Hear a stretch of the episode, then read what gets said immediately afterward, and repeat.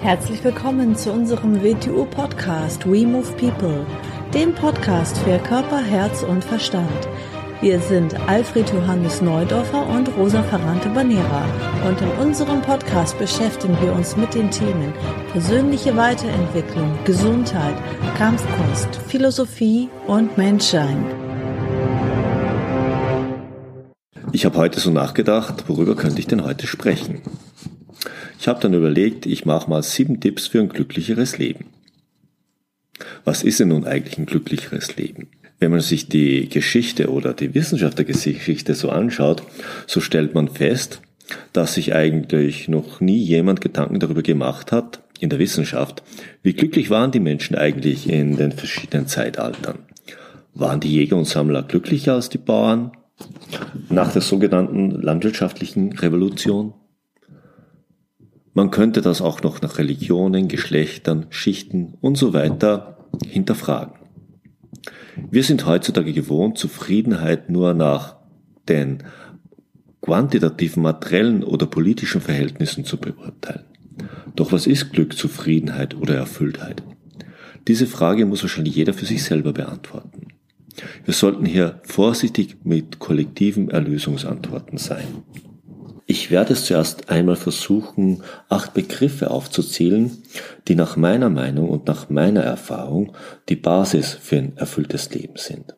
Diese acht Begriffe sind die Unabhängigkeit, die Eigenverantwortlichkeit, die Selbstständigkeit, die Lernbereitschaft, die Angstlosigkeit, das Vertrauen, die Beweglichkeit und die Großzügigkeit. Was verstehe ich denn nun unter Unabhängigkeit? Ich verstehe darunter nicht eine Bindungslosigkeit. Nein, ich verstehe darunter, wie das Wort ja schon aussagt, das Gegenteil von Abhängigkeit, nämlich der Abhängigkeit von dem, was ich denke, was ich fühle, was ich mache, von anderen Menschen, von meinem Umfeld und von dessen Erwartungen.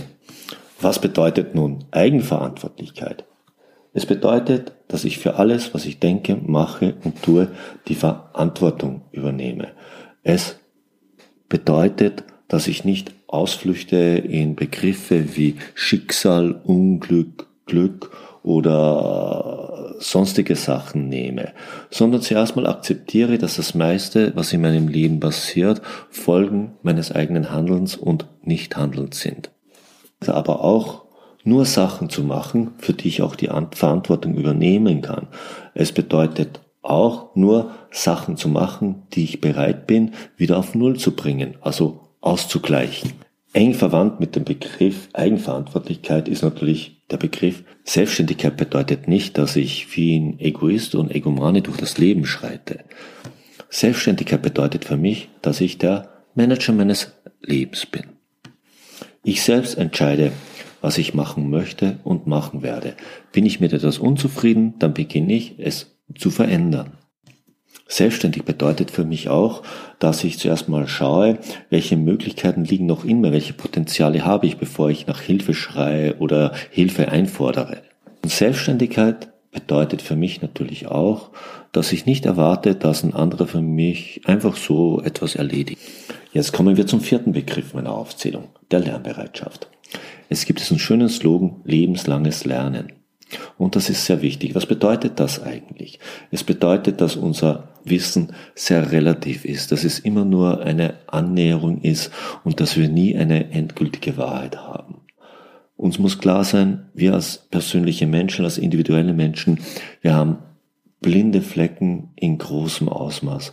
Uns ist vieles überhaupt nicht bewusst es ist eine gute Übung, sich einmal in eine total gegenteilige Meinung hineinzudenken. Nicht um sie zu übernehmen, sondern um zu verstehen, wieso ein Mensch sie vertritt. Er hat sicher auch seine Gründe dafür und kann es begründen und für sich selber belegen. Es ist wichtig, unsere Lernbereitschaft in allen Bereichen zu fördern. Ob es sich nun um Denken, um unsere Emotionen oder um die Bewegung handelt.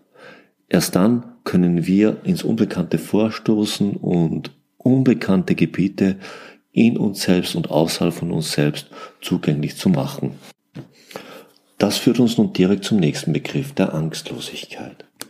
Angstlosigkeit bedeutet nicht, dass wir uns kopflos mit Übermut in alles hineinstürzen. Nein, zuerst bedeutet es einmal Angst und Gefahrenbewusstsein zu unterscheiden. Gefahrenbewusstsein brauchen wir sehr wohl, denn ohne Gefahrenbewusstsein können wir nicht verantwortlich mit uns und unserer Umwelt umgehen. Aber Angst ist kontraproduktiv. Was bedeutet denn Angst? Angst bedeutet, dass wir uns im Übermaß gegen alles Mögliche abzusichern beginnen. Angst erzeugt den Tunnelblick und Tunnelblick heißt, dass unsere Wahrnehmung eingeschränkt wird. Es gibt nichts Schlimmeres als eine Menschenanordnung mit viel Angst. Ängstliche Menschen fingen finden etwas gerechtfertigt, was einfach nicht gerechtfertigt ist. Sie müssen alles absichern, fühlen sich von allem bedroht. Und Angst gründet in letzter Konsequenz in unserer Sterblichkeit. Solange wir der nicht ins Auge schauen und sie akzeptieren, können wir eigentlich unser Leben nicht wirklich schätzen. Die Welt ist voll von Unsterblichen, das heißt von Menschen, die so leben, als wären sie nicht sterblich. Wir müssen zuerst unsere Sterblichkeit akzeptieren, also Sterbliche werden. Das akzeptieren. Erst dann beginnen wir auch den Augenblick und die Möglichkeit, die jedem Augenblick innewohnt, zu schätzen. Damit landen wir direkt beim Vertrauen. Unter Vertrauen verstehe ich nicht ein bedingungsloses Annehmen von dem, was uns andere Menschen erzählen. Nein, ich meine damit ein Vertrauen in das Leben an sich. Das Vertrauen in das Leben und in uns selbst, dass wir in der Lage sind, mit allem, was wir uns zumuten, alles, was wir uns machen, auch wirklich fertig werden können. Das führt uns nun weiter zu einem der Kernbegriffe der Beweglichkeit. Wir in der WTU haben eines der Grundmottos We Move People. Auch das beschreibt die Beweglichkeit. Wieso ist denn Beweglichkeit so wichtig? Wird einem System, wird einer Situation die Beweglichkeit entzogen, dann nähert sie sich der Starrheit, dann nähert sie sich dem Tod. Beweglichkeit in allen Bereichen ist unglaublich wichtig. Wir müssen beweglich bleiben im Denken, wir müssen beweglich bleiben in unseren Bewegungen des Körpers und wir müssen beweglich bleiben in unseren emotionalen Bereich. Nur so können wir wachsen.